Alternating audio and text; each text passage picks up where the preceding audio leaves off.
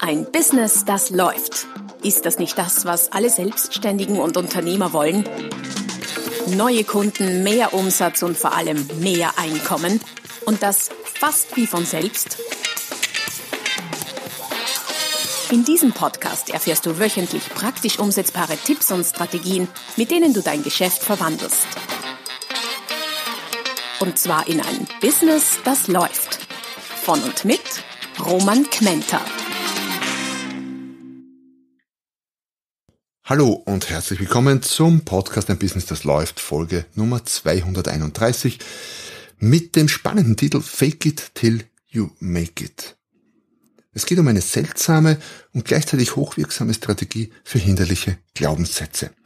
Fake it till you make it, also etwas vorzutäuschen, wird ja von vielen als etwas Negatives gesehen, als etwas, was man nicht tut.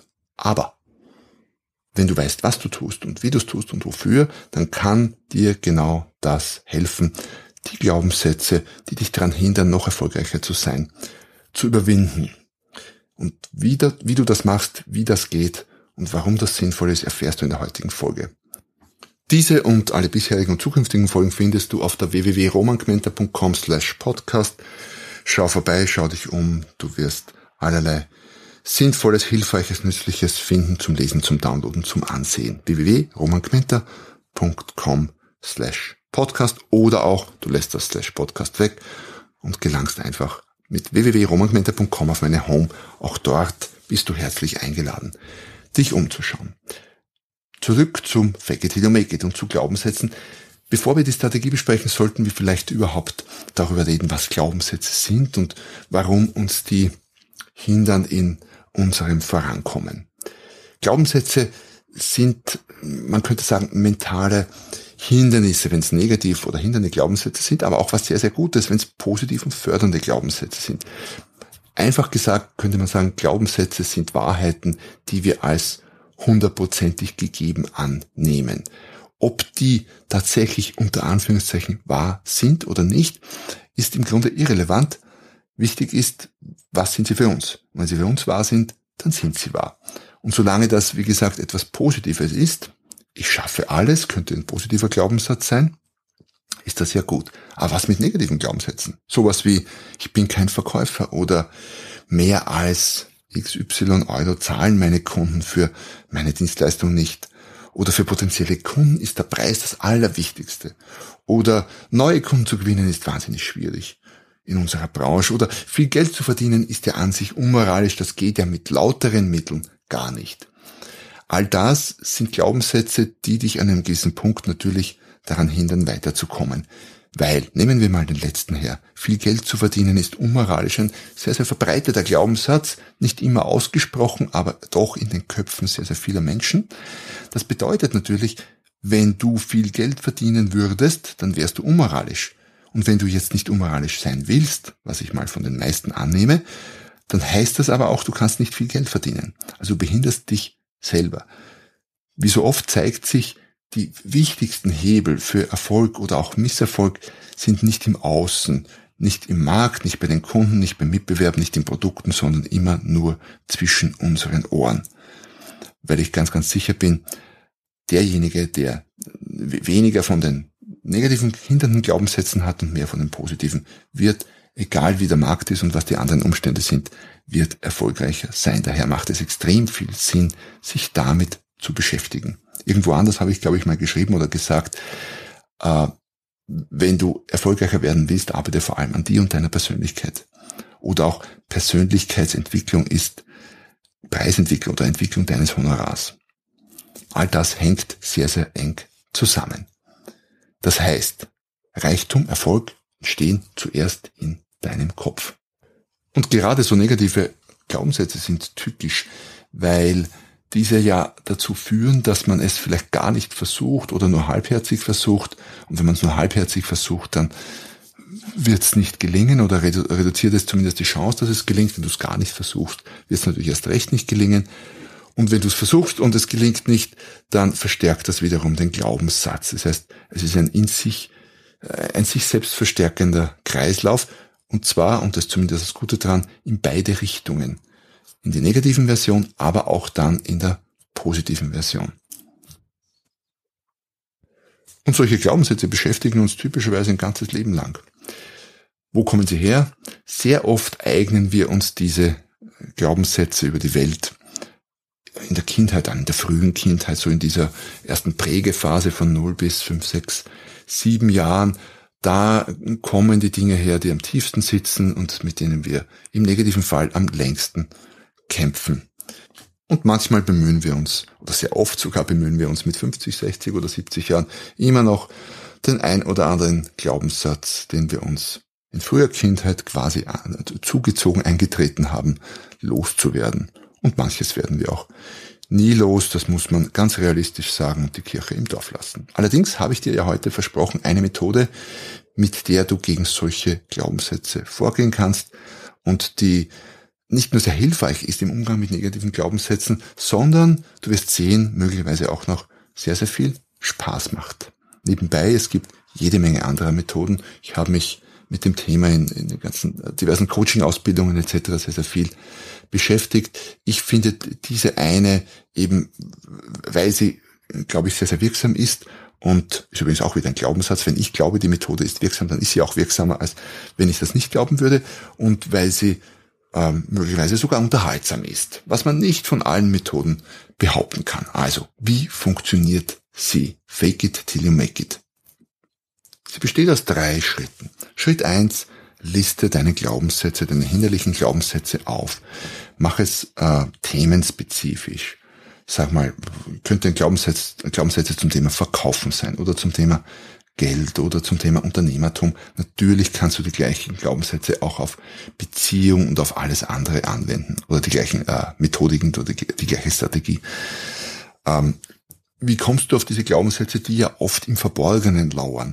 Ist gar nicht so sehr der Fall, dass du, dass dir die alle unbedingt bewusst sind oder im Laufe der Zeit bewusst geworden sind. Manche ja, manche noch nicht. Wie kriegst du sie ans Tageslicht?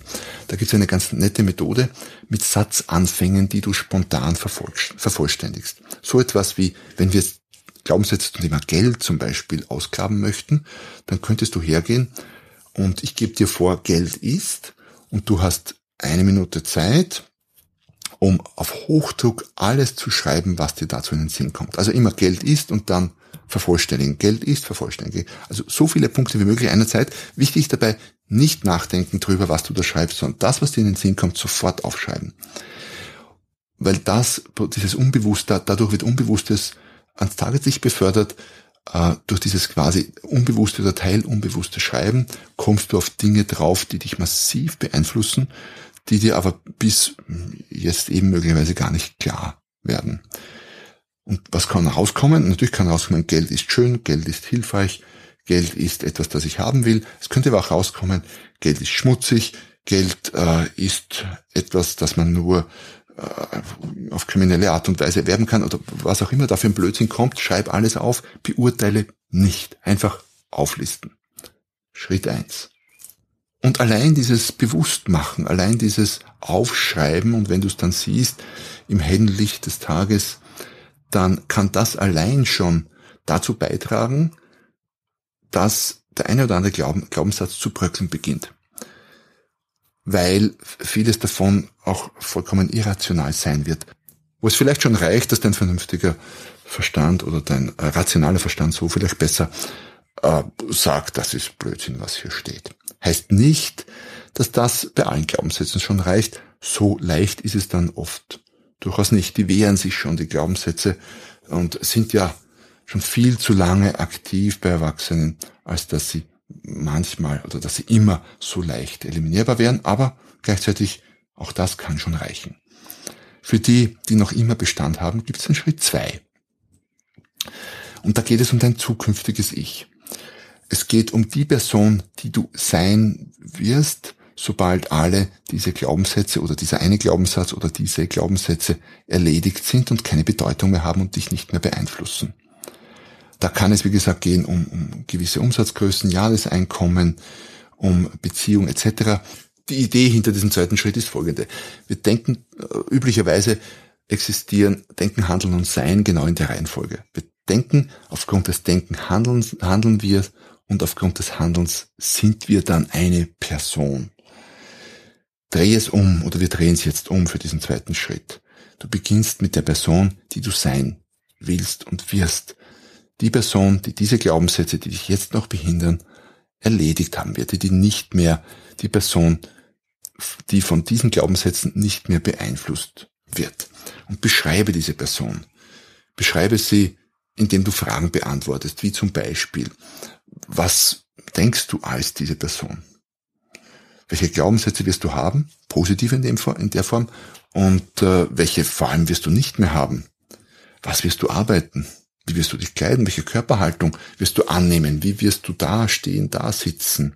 Man hat übrigens festgestellt, dass erfolgreiche Menschen schon allein an der Körperhaltung erkannt werden, auch wenn die Bilder oder Videos vollkommen anonymisiert werden. Das kannst du gleich mal ausprobieren, indem du dich jetzt gleich mal so hinsetzt, als ob du schon der oder die wärst, die du sein willst. Was wirst du nicht mehr tun? Das ist ein ganz, ganz entscheidender Punkt. Wir werden oft nicht so sehr erfolgreich durch das, was wir tun, sondern durch das, was wir bleiben lassen und nicht mehr tun. Mit welchen Menschen wirst du zu tun haben und noch wichtiger, mit welchen nicht mehr? Auch das ist ein essentieller Punkt. Das Trennen, sich, äh, sich trennen von Menschen, die einen behindern in seinem Fortkommen. Manchmal ein ganz, ganz schwieriger Punkt. Welche Hobbys wirst du haben? Was für ein Auto wirst du fahren? Wo wirst du einen Urlaub verbringen und auf welche Art? Wofür wirst du dich engagieren? Wie wird dein Tagesablauf aussehen? All das sind Punkte und Antworten, äh, Fragen, deren Antworten dir helfen werden, diese Person, dein zukünftiges Ich, wie ich es nenne, zu erschaffen. Die Person, nochmal, die so ist, wie du sein willst und sein wirst. Schritt Nummer zwei. Um dann zu Schritt Nummer drei zu kommen. Quintessenz der Methode, nämlich fake it till you make it.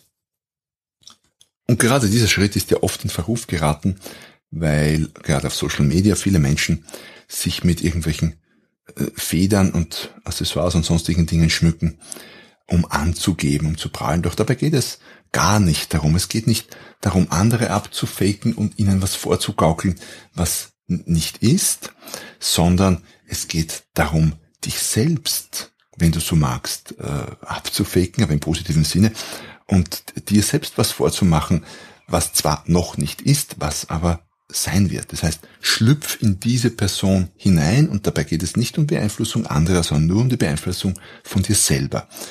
Und verhalte dich so, denke so, sieh so aus, konsumier die gleichen Dinge, umgib dich mit den gleichen Menschen und so weiter und so fort, mit denen sich diese Person umgibt.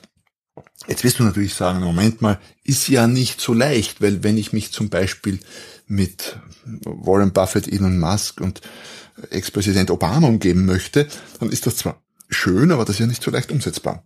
Ja, stimmt, gebe ich dir recht. Das ist durchaus eine Herausforderung. Und gleichzeitig wird nicht alles, was auf deiner Liste steht, so schwierig sein. Manche Dinge sind vielleicht ganz leicht umsetzbar.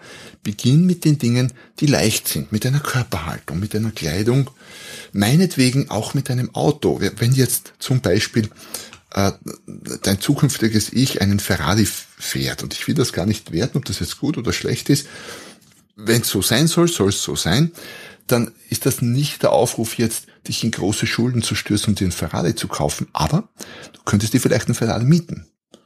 Für einen Tag. Und wenn das noch zu teuer ist für eine Stunde. Und eine Stunde lang das Gefühl genießen, um äh, wie es ist, in diesen Ferrari zu fahren. quasi in dein zukünftiges Ich zu schlüpfen. Warum funktioniert das? Du hast es sicher selber oft schon gemerkt.